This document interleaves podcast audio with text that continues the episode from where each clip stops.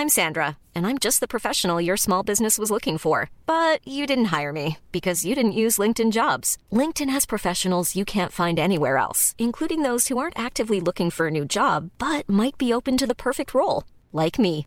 In a given month, over 70% of LinkedIn users don't visit other leading job sites. So if you're not looking on LinkedIn, you'll miss out on great candidates like Sandra. Start hiring professionals like a professional. Post your free job on linkedin.com/people today.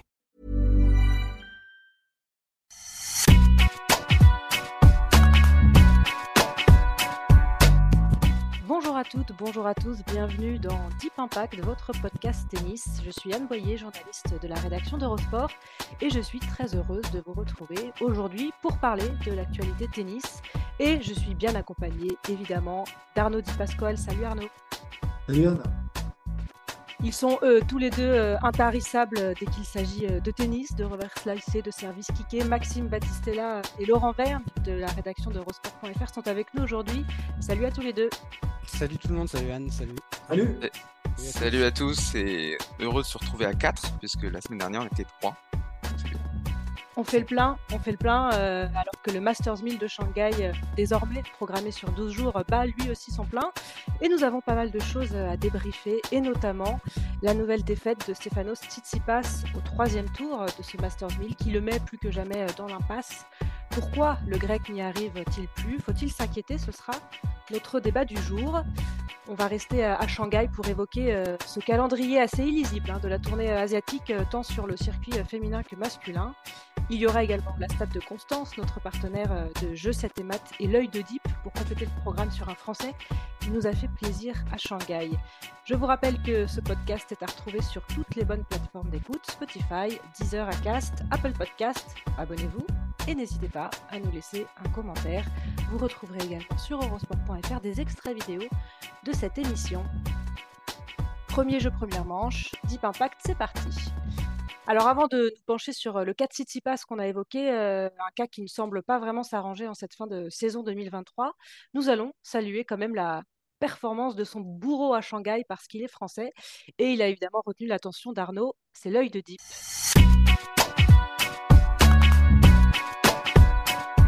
Ouais, en effet, Anne, écoute, des Français à l'honneur, donc euh, Terence Atman la semaine dernière, dont on a parlé.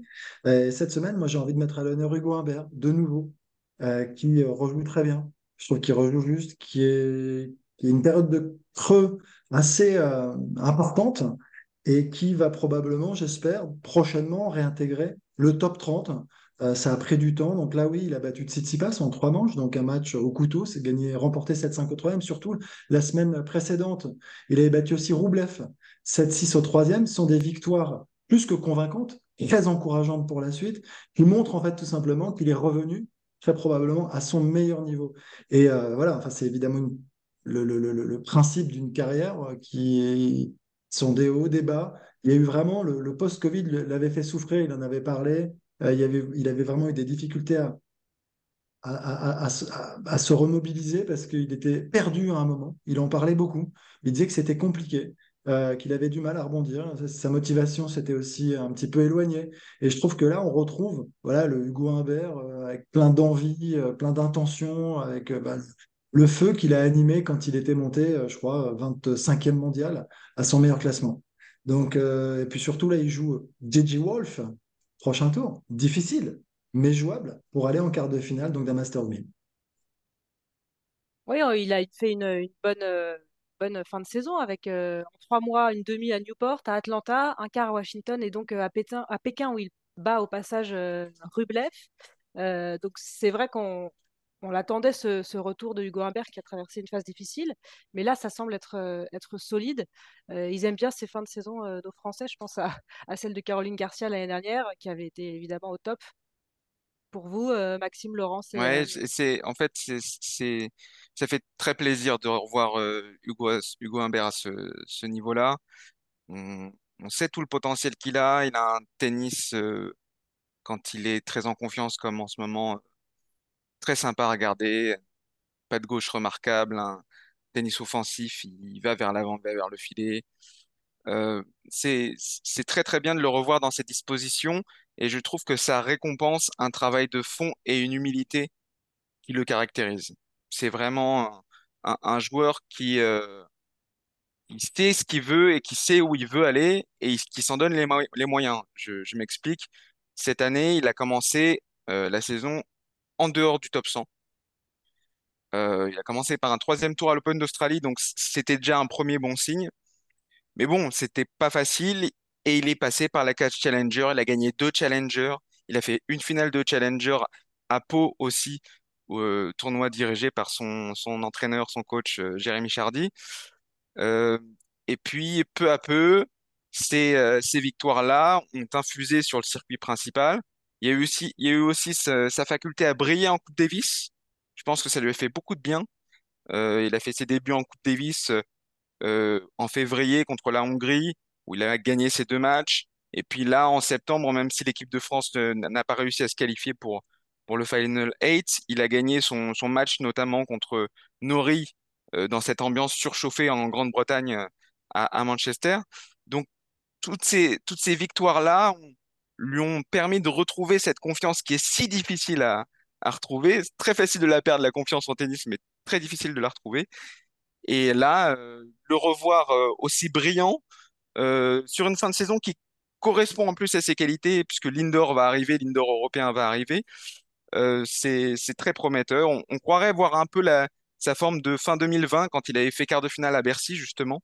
Donc là, il a une belle occasion de refaire un quart de finale en Masters Mid et, on, y croit. C'est le cercle vertueux, Laurent, d'aller gagner des matchs qui sont disputés, comme ça a été le cas face à Tsitsipas, et d'arriver à faire la différence, justement, pour aller les remporter, ces matchs-là. C'est sûr que la confiance joue beaucoup. Il, est quand même difficile à cerner, Hugo Humbert, parce qu'il a, on sait qu'il a un potentiel pour battre à peu près n'importe qui sur le circuit. On en parlera peut-être dans, dans un instant avec la, la stade de Constance. Mais à côté de ça, il est capable de, bah, de disparaître un peu pendant euh, plusieurs semaines. Euh, donc, euh, où est le vrai Hugo Humbert? Sans doute entre les deux. Mais c'est quand même. euh, Enfin, on peut me dire Tsitsipas, c'est pas le meilleur Tsitsipas, c'est vrai. Mais tu n'enchaînes pas des victoires comme ça sur Roublev, sur Tsitsipas, euh, par hasard, ça tombe pas de nulle part. Et t'as pas un bilan euh, équilibré contre le, le top 10 au bout de 4, 5, 6 ans de carrière, par hasard. C'est qu'il est fait pour ces matchs-là. Et ça, c'est quand même très, très rassurant maintenant. Il faut qu'il soit un peu plus constant. C'est vrai qu'il a énormément progressé d'un seul coup au classement cette année, mais en prenant que des points sur les challengers. Euh, donc, d'une certaine manière, ça posera tôt ou tard un problème la saison prochaine, parce qu'il va avoir beaucoup, beaucoup de points à défendre qu'il ne défendra pas. Il les défendra ailleurs en jouant d'autres tournois. Mais je le vois mal, tout le mal que je lui souhaite en tout cas, retourner sur le circuit challenger euh, au printemps prochain. Donc, ce sera forcément un peu bizarre, mais maintenant, il me paraît quand même bien installé. Je crois qu'à la race, je me demande s'il n'y est pas dans les 30.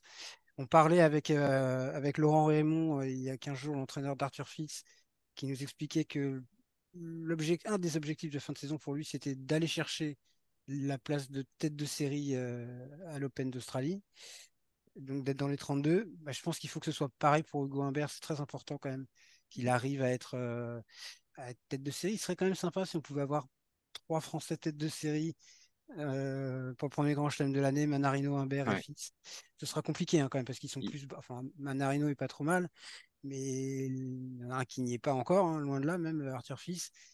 Et il y en a un, Hugo Humbert, qui est quand même vraiment borderline. Donc euh, ce serait pas mal s'ils pouvaient y arriver les trois là. ouais. Ils étaient deux déjà à l'US Open, deux têtes de série, donc c'était Manarino et Humbert. Et euh, je pense que oui, il y a un vrai potentiel pour qu'il y en ait trois. Humbert, s'il gagne son huitième de finale contre euh, Wolf, euh, sera dans le top 30 après euh, Shanghai. Donc voilà, il a, il a ce qu'il faut, il a la forme qu'il faut pour y arriver. Ouais, puis le dernier, le dernier Masters 1000 est à Bercy. Exactement. Souvent, le Masters 1000, on a un, un Français ou deux qui tirent leur épingle du jeu. Si tu regardes les résultats, en tout cas ces dernières années, euh, le meilleur résultat français en Masters 1000, il est quasiment toujours à Bercy. Toujours un qui arrive à aller en quart, euh, deux ou trois en huitième. euh, c'est pas invraisemblable hein, comme résultat. Si tu compares par rapport à ce qu'on a euh, là, à Shanghai, alors à Shanghai ça se passe pas trop mal, mais sur une tournée euh, américaine, euh, Cincinnati, Toronto, etc. Globalement, c'est pas mal. Donc il y a peut-être aussi un, petit bonus à aller chercher et des points à aller gratter, et des places aussi. Ça permettrait de bien commencer cette année 2024, en tout cas, euh, du côté tricolores. On a effectivement une petite stat de Constance, notre partenaire du, compte Jeux 7 et Maths, qui illustre bien la force du Humbert face aux meilleurs, puisque tu l'as évoqué, Laurent, parmi les joueurs en activité, Français est le cinquième joueur qui affiche un ratio de victoire positif ou neutre face au top 10. Donc, après, pour lui, 18 matchs disputés. donc, les noms auxquels, à côté desquels il figure, ce sont Raphaël Nadal, Carlos Alcaraz, Holger Rune et Andy Murray. Andy Murray qui a 50% de victoires comme, comme Hugo Humbert. Donc 9 victoires, 9 défaites pour, pour le Français face au top 10. Ça, c'est une sacrée stat quand même pour, pour un joueur qui effectivement a montré parfois un peu d'irrégularité, mais qui, qui figure parmi des, des, sacrés, des sacrés clients là aussi. C'est une sacrée stat parce que tu n'es quand même pas sur un petit volume, 18 matchs, c'est pas rien. Mmh. Et là, il y a une anomalie quelque part. L'anomalie, c'est soit il surperforme dans ces matchs-là, euh, soit il sous-performe le reste du temps. Et, vu cette stat et avec qui il est, euh, la compagnie euh, qui, qui, est la sienne sur cette statistique, on peut se dire ce mec-là, il devrait pas être 32e mondial. Il devrait être top 15, peut-être top 10. Mais en tout cas, il y a forcément quelque chose qui ne va pas par rapport à cette statistique. C'est un joueur qui est encore relativement jeune, donc ça donne quand même de l'espoir, je trouve, pour. c'est hyper encourageant. Moi, moi, moi, je trouve ça hyper encourageant de se dire qu'il est capable justement de répéter des exploits. On va parler, parce qu'on parle d'exploits quand on bat des joueurs de, ce calibre. Et en même temps, quand tu disais, Laurent, euh, il aura beaucoup de points d'avance parce qu'il est passé par la case challenger et qu'il en a, donc il a très bien joué. En même temps, je trouve ça aussi très encourageant de, de, rapidement gagner ces tournois qui sont très durs à gagner. Oui, c'est vrai. C'est aussi là, mais, mais, en effet, dans cet entre-deux, c'est un peu bizarre. en effet, il n'arrive pas encore à stabiliser. Euh, et c'est exactement ce qui lui manque, mais je trouve qu'à 25 ans, enfin, c'est encore jeune, le fait de pouvoir aller très haut, de gagner quand c'est moins fort, c'est quand même la preuve que son niveau de jeu moyen, il se situe dans le top 30, quoi. C'est exactement ça. Moi, en fait, c'est vraiment le sentiment que ça me donne. Et, euh, et je me dis que s'il arrive à, en effet, à continuer là, sur sa lancée, gagner confiance avec l'expérience maintenant de ces quelques années sur le circuit, il y a de bonnes chances qu'il puisse réussir à vraiment stabiliser maintenant un classement et ne plus euh, justement avoir ces, ces hauts, ces bas, ces, et, ça sera peut-être moins fluctuant. Mais, euh, mais je, trouve ça, dans le fond, on, ne peut que le prendre positivement, c'est hyper encourageant. Ah, bien sûr. Il y a, y a, une autre stat de, de, Constance qui disait justement ce paradoxe-là, qui représentait bien ce paradoxe-là, qui disait que donc 50% de victoires sur le top 10 et sur tous les autres matchs, par rapport à tous les autres adversaires, 49,1%. Donc en fait, oui, il, est, il, il a de meilleures statistiques contre le top 10 qu'en général. Alors, c'est à relativiser ça aussi parce qu'il a eu une très mauvaise année 2022 où il a que 9 victoires pour 24, euh, un truc comme ça, 22 ou 24 défaites, je sais plus, sur le circuit. Et, euh, et je pense que c'était aussi dû à son, à son Covid long qu'il a eu. Donc, euh, je pense que, je pense que c'est à relativiser. Mais c'est vrai que c'est un paradoxe intéressant. Et en Grand Chelem, il pêche, je trouve encore, par rapport aux promesses qu'il euh, qu'il il a qu'un huitième à Wim. Hein, qu'un huitième à Wim en 2019. Il y a trop de matchs qui, qui perd en grand chelem qui doit gagner. Exactement. Mm. Et en, 5-7, notamment, je me rappelle d'un d'un match contre Kyrgios à l'Open d'Australie euh, en 5-7 qui perd en 5-7 avec un Kyrgios certes très talentueux mais très euh, très en montagne russe aussi et il avait eu des, des balles de match d'ailleurs Hugo donc ouais, sur, sur ce format-là, il peut encore vraiment. Euh, il, doit, il doit progresser. J'ai pas de statistiques à la constance, mais là, comme ça, le nombre de fois où je l'ai vu perdre, enfin, on l'a vu perdre en 5-7 en Grand Chelem. Et où je me dis, c'est pas possible, il va pas encore lâcher un match en 5-7 comme ça. Et là, on parle pas de, de match contre des mecs qui sont top 5, top 10, top 15. On parle. c'est ça le problème. tu vas me dire Kyrgios, oui. Kyrgios, c'est à part, il peut être classé 80e mondial et à Wim, chez lui c'est un peu un cas à part. Mais globalement, quand même, je trouve qu'il y a des matchs qui lui échappent et qui devraient pas lui échapper. Il n'y a pas de raison. Quoi. Donc ça, tu as raison, je pense que c'est un axe de progrès. Euh, de toute façon, ne serait-ce qu'en termes de points, hein, s'il ne fait pas mieux en Grand Chelem, ce sera compliqué d'aller chercher euh, le top 20. Bah, justement, ça peut lui faire un, objectif. Puis la confiance engrangée là sur, euh, sur cette fin d'année va peut-être l'aider à, passer ce, cap en, Grand Chelem pour, pour 2024. Ça peut être un, bel objectif pour le Français qui, effectivement, hein, vous l'avez souligné tous les trois, est encore jeune, 25 hein, ans. il, a, il a de beaux jours devant lui. On va pouvoir enchaîner sur notre débat du jour, puisque c'est lié à, à Hugo Humbert d'une certaine manière, puisqu'il a battu Stefanos Tsitsipas au troisième tour de, ce Masters 1000 de Shanghai. Stefanos Tsitsipas qui, traverse une, période vraiment creuse dans, sa carrière en 2023. Alors on va se demander pourquoi est-ce que le grec n'y arrive-t-il plus? Cette année et est-ce qu'il faut s'inquiéter pour lui? Parce que, mis à part sa finale en début de saison à, l'Open d'Australie, eh ben, il a beaucoup déçu ces derniers mois, mmh. qu'on attendait voilà, hein, comme, euh, comme l'un des, joueurs pouvant rivaliser avec euh, le Big Free à l'époque quand ils étaient encore là. Euh, et pour aller chercher eh bien, un grand chelem, il s'est fait doubler par d'autres. Alors, est-ce qu'il est, qu'il il en est capable finalement? On l'annonçait comme un, potentiel vainqueur de grand chelem, peut-être le premier, peut-être avant Medvedev ou avant Tim notamment. Et, il l'a toujours pas fait. Et pire que ça, cette année, il, il plafonne complètement dans, dans, les tournois importants. Est-ce que c'est inquiétant pour le grec, Arnaud?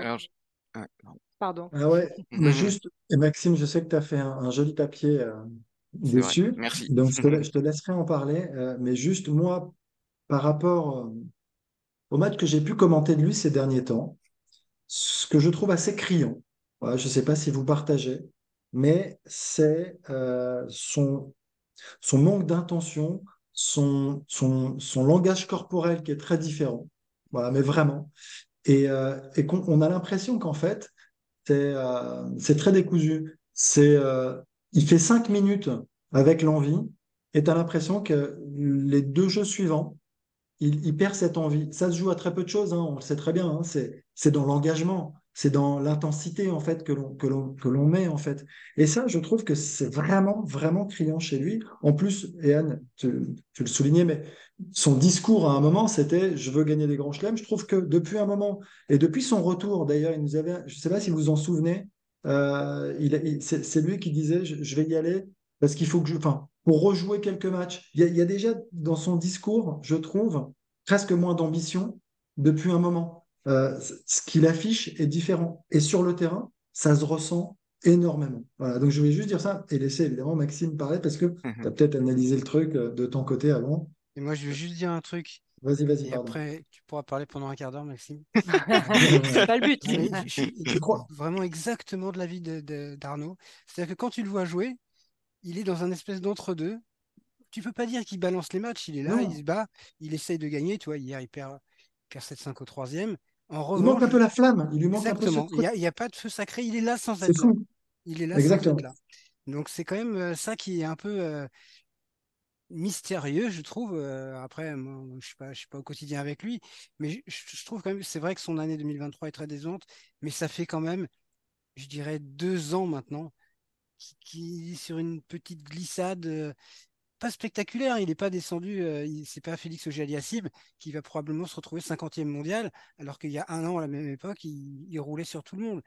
le gap est gigantesque là pour le Canadien. C'est pas le cas pour le Grec, mais euh, je dirais depuis sa finale, perdue, depuis sa finale perdue à, Roland contre Joko finalement. Je, crois que quelque chose s'est quand même cassé là vraiment. Et depuis, voilà, il reste top 5, top 10. Euh, il y a des semaines, il joue vraiment bien, mais mais ouais, on sent qu'il y a un truc qui s'est cassé progressivement. Donc euh, Maxime va nous, détailler tout ça maintenant. Il va nous éclairer, il va nous donner les... Maintenant Maxime va nous donner les maintenant, Maintenant on va comprendre. L'éclairage de Maxime. Oui, voilà. Non, juste pour revenir sur ce que vous disiez, moi été frappé hier euh, contre euh, Hugo, comme vous disiez, comme vous disiez par ses montagnes russes, c'est-à-dire que début de match, il n'est pas là. Le premier set, il n'est pas là du tout. Et puis, il y a une espèce de révolte dans le deuxième, il est, plus hargneux, il a un regard plus noir, et puis ça refluctue dans le troisième. Donc, en effet, il y a un gros problème d'intensité. Maintenant, ce, problème d'intensité, est-ce qu'il est dû à une euh, bulle euh, qu'il avait créée qui est en train de d'éclater un peu, ou qu'il a essayé de faire éclater et puis qui, s'en veut d'avoir voulu euh, éclater? C'est, on, peut essayer d'analyser ça comme ça parce qu'il y a eu ces derniers mois, il y a eu des, des changements de cap assez incompréhensibles chez Tsitsipas. Il y a eu une volonté de s'affranchir du père, d'Apostolos, clair, euh, puisque cet été, il avait euh, emmené avec lui euh, sur la tournée américaine seulement Marc Philippoussis et donc euh, mis un peu de côté Apostolos. Et puis il nous a expliqué là, il y a quelques semaines récemment, que en fait, il n'avait pas trouvé de connexion avec euh, Philippoussis, que son père lui avait manqué, qu'il avait, qu'il avait perdu, il avait senti qu'il perdait une partie de son identité tennistique quand son père n'était pas là. C'est un sacré aveu d'impuissance, ça, quand même. Oui, moi, ce qui m'a marqué, c'est une phrase. Il, a, avoué devant les caméras quand même de, Tennis TV, donc devant les caméras du circuit, euh, je n'ai pas réussi à m'adapter aux préceptes et, à la, aux nouvelles méthodes que Marc euh, Philippoussis a voulu euh, m'inculquer. Donc ça, pour moi, c'est la preuve qu'il y a un gros problème a- de, ce point de vue-là. pardon Maxime, il n'a pas essayé très longtemps quand même. hein. Non, voilà, ça, exactement. ça, ça dénote quand même aussi un certain manque d'envie de sa part de faire l'effort peut-être de... Si tu essayes autre chose, essaye vraiment autre chose. Ne le fais Exactement. pas pendant 3-4 mois ou 6 mois pour dire après, bon, non, finalement, je vais rester avec papa et qu'avec papa. Si, s'il veut faire ça, il faut qu'il le fasse et, et qu'il le fasse à fond et qu'il sorte de cette zone de confort que c'est là pour le coup. On moque un peu souvent cette expression, la zone de confort, mais là c'est exactement ça avec Ça, ouais. Il est là-dedans et il a tellement peur que ce soit pire. Peut-être que finalement, lui, il faudrait qu'il tombe à la 50e place, qu'il ne gagne pas un match pendant 6 mois et qu'il fasse sa révolution. Peut-être que est, c'est ça sa solution, il est trop fragile mentalement? Ça, ça, ça vient de là, plus que tennistiquement. Parce qu'il il a souvent eu des déclarations où ouais, il dit euh, Cette victoire, ça m'a cassé en deux, j'ai eu je, du mal à m'en remettre. Enfin, et il l'assumait, il a toujours eu un discours très transparent là-dessus. Mais il a une aujourd'hui, euh, extrême, il est dans un cercle vicieux, quoi. il a une- je, est sais pas très s'il est trop fragile euh, et il est très émotif, voilà. Il, il, il a une extrême sensibilité, Après, c'est vrai extrême a sensibilité. l'impression quand même qu'il a un peu, et ça, ça m'avait marqué à Roland Garros, euh, et, et il l'a dit dans- à deux, deux, trois autres reprises cette année, comme s'il avait un peu accepté que, bon voilà, bon, Djokovic, je le mets à part, c'est c'est Djokovic, mais Alcaraz, même qu'à 20 ans, c'est fini, il est déjà au-dessus de lui, et, et de façon rédhibitoire, quoi. Il y a eu deux, trois phrases de Tsitsipas comme ça, où il a fait vraiment allégeance euh, à, à Alcaraz, en disant, ouais, de toute façon, t'es trop forte, et alors, est-ce qu'il le pense vraiment? Je sais pas, mais à force de le répéter, il y avait eu ça à Ouais. Roland-Garros, il y avait eu ça quand il s'était joué, je, je sais plus si c'était à Madrid ou à, ou je me souviens plus. Enfin, il y a eu Et, au moins deux fois cette année où il a dit ouais, ça à propos d'Alcaraz. Et oui, Alcaraz est très fort, mais en même temps, il a encore que 20 ans et tout n'est pas encore écrit. Donc, euh, il y a une certaine forme d'acceptation de la situation, je trouve, euh, de sa part. oui, Et, et les signaux envoyés à l'adversaire aussi. Ah de- bah oui, c'est catastrophique. c'est hein. sûr, c'est sûr. Mais pire que ça, pire que ça, euh, de- dans la presse euh, grecque, il y a quelques semaines, il a dit, euh, on avait un espace, nous, la génération, la next-gen, donc euh, euh, euh, Medvedev, Zverev et moi, on avait un espace entre 2018 et 2020, et maintenant que Sinner, il a pas dit que Alcaraz, il a dit Sinner, Alcaraz et Rune sont arrivés, et ben, euh, ils sont plus jeunes, ils en veulent plus. J'ai trouvé, ça hallucinant. J'ai trouvé ça c'est presque qu'ils sont hallucinant. plus forts. C'est presque qu'ils sont Ouais, plus forts. En fait, tu as presque l'impression aujourd'hui, dans, enfin, en l'état actuel des choses, qu'il il en parle comme des joueurs plus forts. exactement. C'est, comme s'il avait un peu loupé le, le virage et que maintenant c'était presque, c'est terrible. Mais ça fait un peu place aux autres, euh, les, les- les jeunes. qui- Et c'est vrai qu'ils sont monstrueux, mais c'est assez étonnant. On parlait assez. du, Il a que 25 ans, si voilà, on parlait du Hugo a Humbert, il a le même il, âge. il- il résume déjà sa carrière, en fait, d'une certaine Ouais. manière. C'est, euh, fou. Il était ouais, fétiste. il- Oui, c'est fou. oui, alors que c'est un joueur qui en plus était. Moi vraiment, quand ils sont tous arrivés, enfin tous euh, les Medvedev, les Tsitsipas, etc. Vers 2018, euh, 2019, quand il avait 20-21 ans, moi Tsitsipas, j'étais, j'aurais mis ma main à couper presque, qu'il gagnerait un grand chelem et peut-être qu'il deviendrait numéro un mondial parce qu'il avait à la fois le talent, il avait, il s'est vraiment très très dévoué à son travail. Je- C'est Patrick Mouratoglou qui nous avait dit quand même qu'il avait rarement vu des, mecs de 18-19 ans comme ça. Il était tellement fixé sur son objectif, il voulait être le meilleur, il voulait gagner des grands chelems, il voulait être numéro un. Et le décalage entre, on va dire, les intentions du tout début de carrière et ce que ça a donné, ah, il y a quand même, euh, c'est assez impressionnant, malheure- malheureusement, parce que pas dans le bon sens pour lui. Et il le disait, t'as raison. Il le disait. Il y avait des, des interviews de lui où il disait, bon, le Big Free, euh, ils, ils sont sympas, mais euh, faudrait peut-être euh, le- faudrait peut-être le- le- leur Ouais, botter un peu il, les fesses. il le disait. table. Il voulait renverser la table. Donc c'est je, en fait c'est ce décalage maintenant. quand même que, alors, c'est évidemment, c'est pas un match qui est un tournoi qui fait une carrière, mais quand même cette finale de Roland contre Djoko où il mène de 7-0, on peut pas dire qu'il rate sa finale pour le coup, lui. hein. Non. Il, il Pas comme à l'Open d'Australie. exactement. Et oui, mais ça qui est terrible, c'est que deux ans après, enfin un an et demi après, Ah bah, il est finale loin de, son niveau de Roland finale de Garros. Grand Chelem, tu aurais à la limite compris que ce soit le, le contraire, tu vois, le scénario inverse. Il n'a pas progressé. Mais, mais, mais cette, cette finale 2021, je, je pense je pense vraiment, euh, lui, lui a fait un, un tort euh, considérable. Ouais. Après, il est jeune, et c'est ce qu'on se dit. hein. Enfin, il va rebondir, c'est pas possible. Enfin, il va, après, je ne vois pas comment il Bah, pourrait s'il y met la volonté, il peut. la met il, la volonté. il la remettra. Je pense que ça fait aussi partie parfois de, de- du processus. Enfin, c'est chacun un petit peu euh, son chemin. Et, et lui, aujourd'hui, il y a une phase, en effet, de, de réflexion importante et on le sent un peu paumé quand même. Moi, je, le- je crois que là, il est complètement paumé. Enfin, je- dans ton papier. euh, Max, Maxime, tu disais, euh, tu parlais de son papa, entre parenthèses, si j'ai bien compris, presque nocif. Ouais. C'est comme Mais je- ça. hein. vous, Mais tu vois, vous je, l'avez je vu comme moi hier. Vous l'avez vu comme moi hier contre Hugo. Euh, le père lui parle constamment, Ouais, alors, constamment et de, dé- et de détails tactiques. c'est- vrai, tu as raison, Maxime, mais il faut juste faire attention à une chose, c'est que euh, les réalisateurs le savent, les journalistes le savent, C'est vrai. et Ouais. du coup, on le montre encore plus. Je ne Ouais. suis pas sûr que Ferrero parle moins à Alcaraz dans un Il parle match. beaucoup. Il parle beaucoup. Il parle Il parle beaucoup aussi, énormément. ouais. Euh, donc, mais sur le fond, je suis d'accord, avec toi. De toute façon, il aura, un- il aura un abcès à crever tôt ou tard, et s'il le fait pas, je pense qu'il il sera dans une impasse. Mais voilà, oui, c'est vrai qu'il parle beaucoup, et tu as même l'impression qu'il parle tout seul des fois tellement il parle. Mais, Oui. mais je pense que on amplifie, enfin on, de manière générale, le monde du tennis amplifie le phénomène, notamment pendant les matchs, parce que c'est euh, le papa de Stefanos. Oui, parce qu'on le sait. et Ouais. Voilà. Mais c- mais il y a, il y a peut-être un- une différence entre Ferrero et, et, euh, et le père, euh, donc les Ap- Apostolos Tsitsipas. Je pense, mais là, là pour le coup, c'est vraiment de la- l'appréciation et de ce qu'on entend parfois ou pas. J'ai l'impression que Apostolos est tout le temps sur le côté tactique, à essayer de lui donner des conseils tactiquement, alors que Ferrero, il y a beaucoup de, aussi d'encouragement et de voilà. Et il embrouille moins son joueur, j'ai l'impression. Après, c'est c'est un sentiment et, et je sais pas si- s'il est réel. Par contre, ce qui est réel, c'est le les un problème technique qu'il faut absolument évoquer quand on évoque, euh, quand on parle de Tsitsipas, c'est son revers.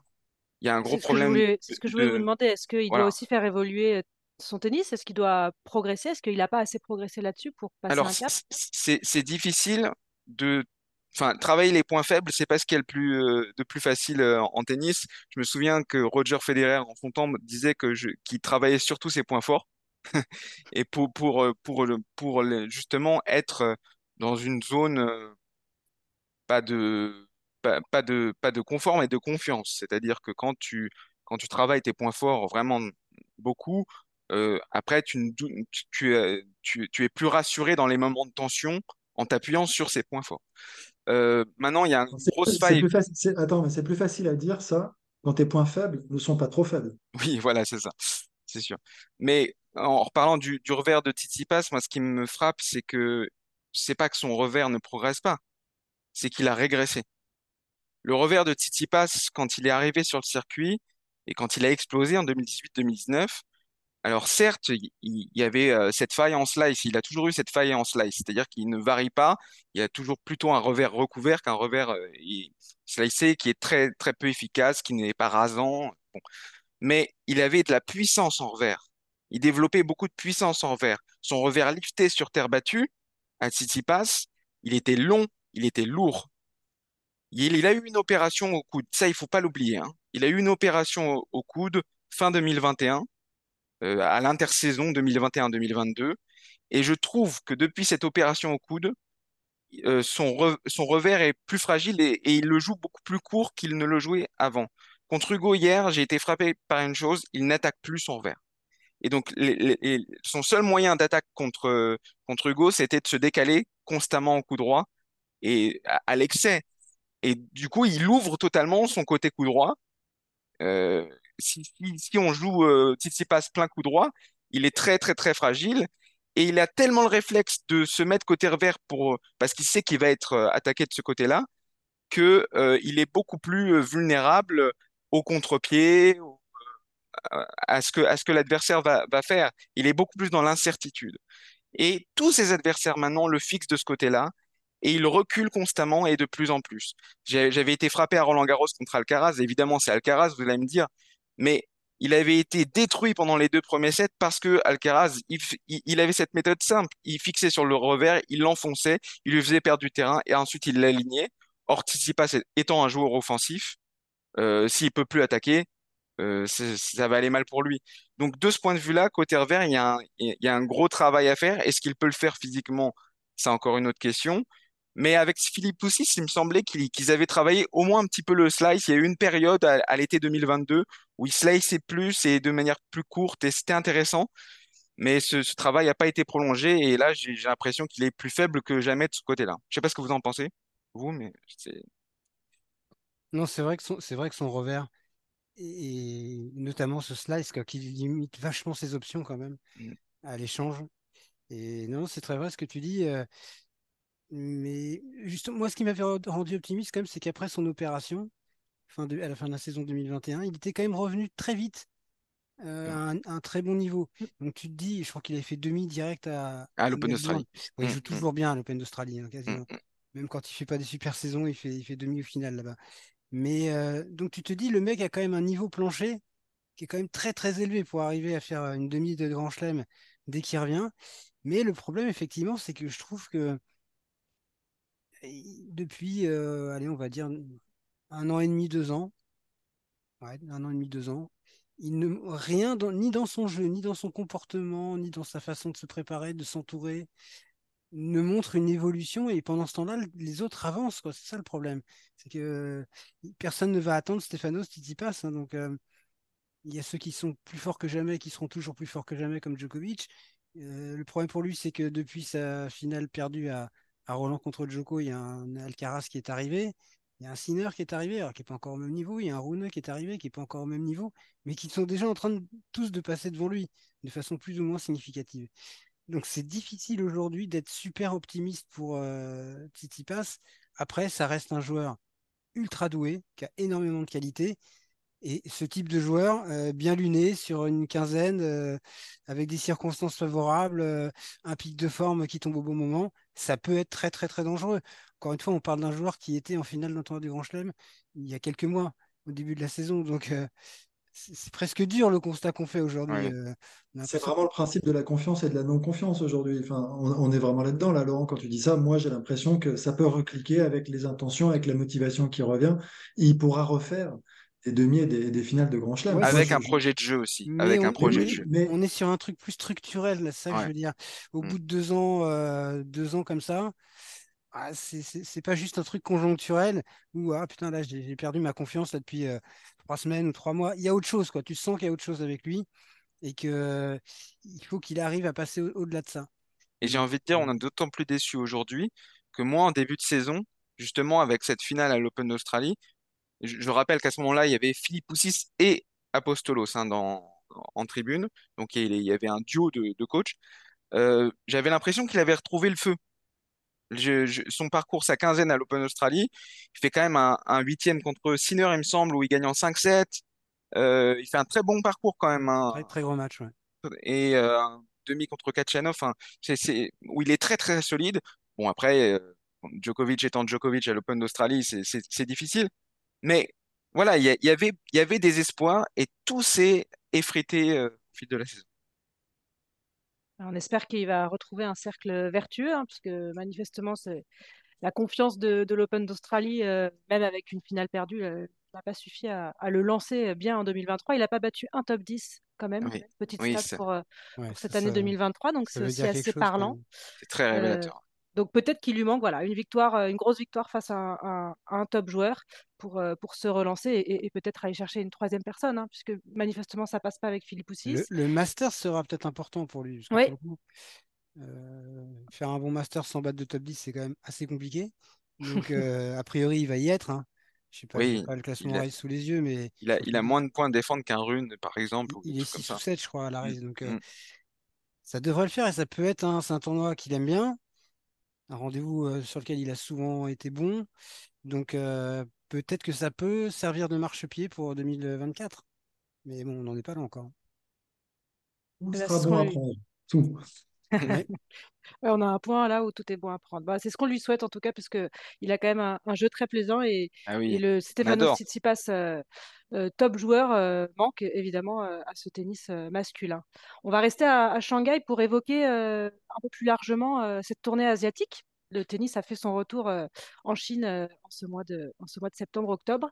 Et le moins qu'on puisse dire, c'est que ça a été euh, assez illisible, le calendrier de, cette tournée asiatique, avec le passage de Shanghai sur 12 jours pour s'aligner sur, sur Cincinnati, sur le Masters canadien, et puis sur Indian Wells et Miami au, printemps aux États-Unis. Monte Carlo et, Bercy sont encore des, exceptions. Ils, vont rester sur un, format d'une semaine. Shanghai est passé à 12 jours, mais, là, on est sur quelque chose d'encore différent puisque euh, il y a eu des finales qui se sont jouées en milieu de semaine à Pékin, notamment la semaine dernière. Le Shanghai a démarré euh, au même moment, donc euh, il y a eu aussi collision. il y avait beaucoup de tournois en même temps chez les filles, chez les garçons.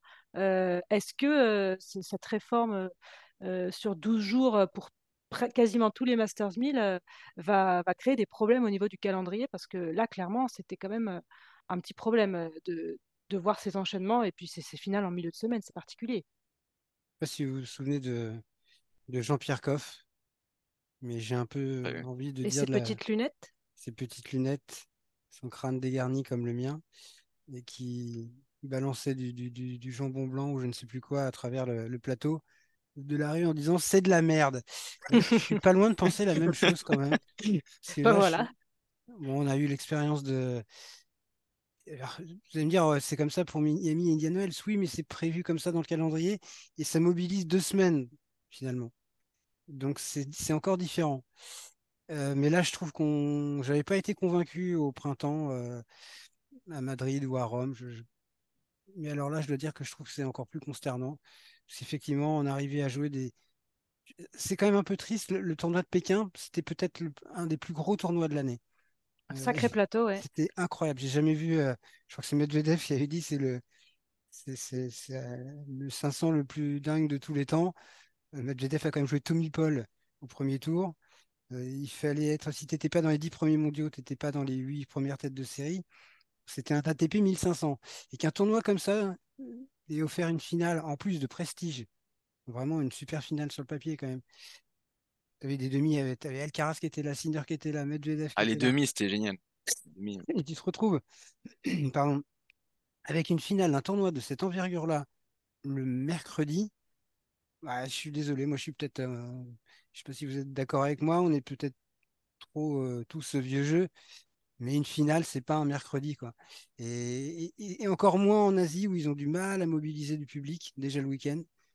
C'est surtout ça, ouais. Pékin, c'était là-dessus. Euh, c'était quand même très vide. Là, le faut pas être déprimé hein, quand vous regardez le Masters 1000 de Shanghai le matin, là, parce que c'est assez vide. Hein, euh. L'avantage, c'est que si euh, le match n'est pas intéressant, vous pouvez vous amuser, essayer de compter le nombre de spectateurs en tribune. C'est largement faisable. Hein, si vous avez un plan suffisamment large, aucun problème, vous pouvez y aller. Donc ouais, c'est pas c'est pas génial. On reproche parfois à certains publics d'être un peu trop chaud. Je pense à celui de Bercy, par exemple. Je préfère tellement un public un peu excessif qu'un public absent, euh, des tribunes vides, que moi, ça, j'ai vraiment hâte. C'est triste de dire ça, parce que ça fait quatre ans qu'on n'avait pas mis les pieds euh, en Chine, et c'est un marché, c'est très très important pour le tennis mondial. Mais là, quand même, j'ai hâte qu'on revienne en Europe euh, pour la saison indoor. C'est triste, mais moi, j'en suis là. Tu as, tout dit, nous, je trouve ça très étonnant. Quoi. Une finale le mercredi, c'est vrai c'est pas vraiment dans les standards. Et surtout, euh, en tant qu'organisateur de tournoi, tu sais quand même, tu as moins de chances d'avoir du monde. J'en ai des enfants, ok, mais à part ça, euh, c'est quand même compliqué. Non, mais c'est très étrange. Et c'est vrai que dans ces tournois, j'aimerais bien, enfin, ça serait intéressant, je trouve, je sais pas ce que vous en pensez, mais plus d'avoir le retour un peu des joueurs de ce qu'ils en pensent finalement maintenant. Ah, Parce qu'à la fin, nous, nous, on observe, ok, on est observateur, on peut, on peut tirer quelques, enfin, quelques conclusions. Euh, on aime, on n'aime pas, on préfère, on préfère pas, peu importe. Mais moi, ce que j'aimerais, c'est vraiment euh, qu'on puisse, et ça, ce serait sympa de le faire, je trouve, sur un Deep Impact peut-être, d'avoir un joueur Ouais. et lui demander ce qu'il en pense de ces tournois à rallonge qui s'enchaînent comme ça avec ce manque de lisibilité euh, assez criant aussi. Moi, je, je trouve que ça serait vraiment intéressant d'avoir leur retour à eux. Oui, parce que en- euh, c- c'est assez paradoxal, c'est-à-dire que pour les joueurs, c'est à la fois physique, c'est à la fois mentalement, à mon avis, plus, plus épuisant et physiquement plus, euh, plus facile, entre guillemets, que, qu'avant. C'est-à-dire que il y a des jours de repos dans les plus premiers de tours. repos, ouais. Voilà. Il y a des jours de repos dans les premiers tours de, entre les premiers tours de, de ces Masters 1000 qui permettent de récupérer. Mais en même temps, c'est tellement euh, étendu sur une longue période, c'est presque un, comme un grand chelem. C'est presque une quinzaine, euh, que euh, mentalement, il faut, il faut y être. Il faut rester dans sa bulle et voilà. Euh, moi, ce que j'ai pas compris, c'est que ni à Rome, ni à Madrid, ni à Indian Wells, ni à Miami, euh, de, t'as eu d'autres tournois ATP qui, qui se terminaient avant le, le mardi ou le mercredi, comme c'était le cas pour Pékin et comme c'était le cas la semaine d'avant pour Chengdu. Je comp- j'ai- j'ai- j'ai- pour moi, ce cal- calendrier est ubuesque. Je comprends pas pourquoi ils ont, ils ont décalé les finales au, au mardi ou au mercredi, euh, alors qu'il y avait aucun, aucune justification pour, pour le faire. Et en plus, le- les, euh, les cas d'Indian Wells, Miami, Rome, Madrid avaient cet avantage au moins, c'est-à-dire que on considérait que c'était des deux semaines banalisées pour, euh, pour les tournois ATP, il n'y avait pas d'autres tournois ATP, mais que par contre, pendant la première semaine euh, de ces, de ces tournois-là, y avait- ou la deuxième semaine, pardon, il y la avait des, deuxième. des super challengers. Il y avait des super challengers avec des, des tableaux justement plus attrayants pour ce circuit secondaire-là.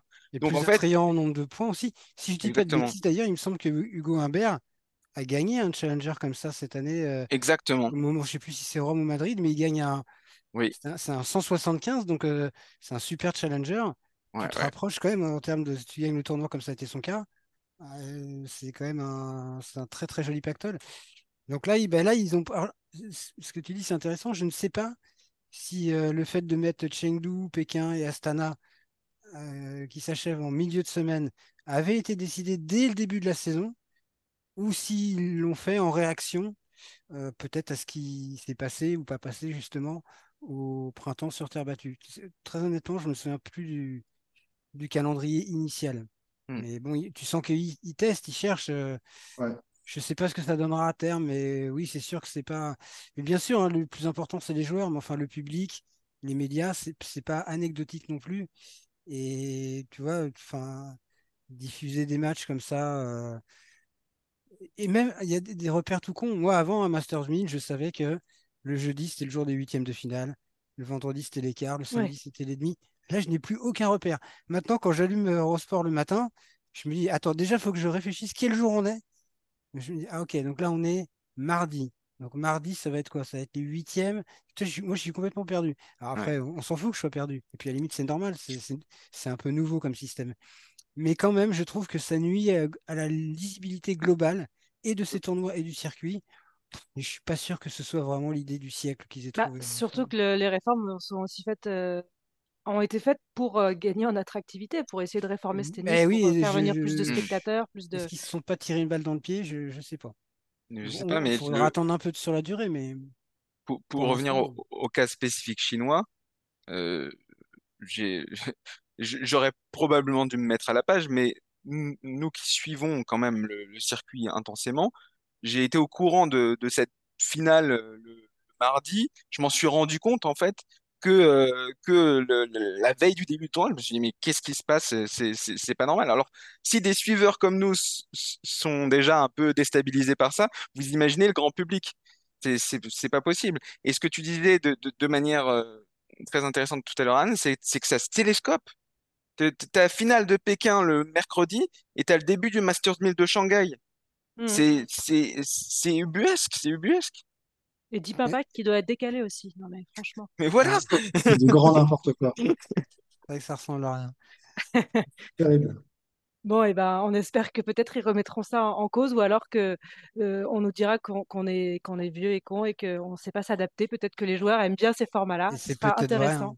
Ce sera intéressant effectivement de, de leur poser la question une prochaine fois, peut-être avec euh, le, le prochain invité de, de Deep Impact. On va s'arrêter euh, là-dessus, messieurs. Merci d'avoir été avec nous. C'est fini pour cette semaine. N'hésitez pas à nous noter, à nous laisser un commentaire. Abonnez-vous aussi. Vous recevrez les nouveaux épisodes directement sur votre smartphone. On se retrouve la semaine prochaine pour toujours plus d'actualités tennis. D'ici là, suivez l'actu sur eurosport.fr et sur nos antennes. Shanghai, ça continue toute la semaine. Merci messieurs. Salut, merci. Merci Anne. Salut, Merci salut. Anne, merci à tous. Bye bye.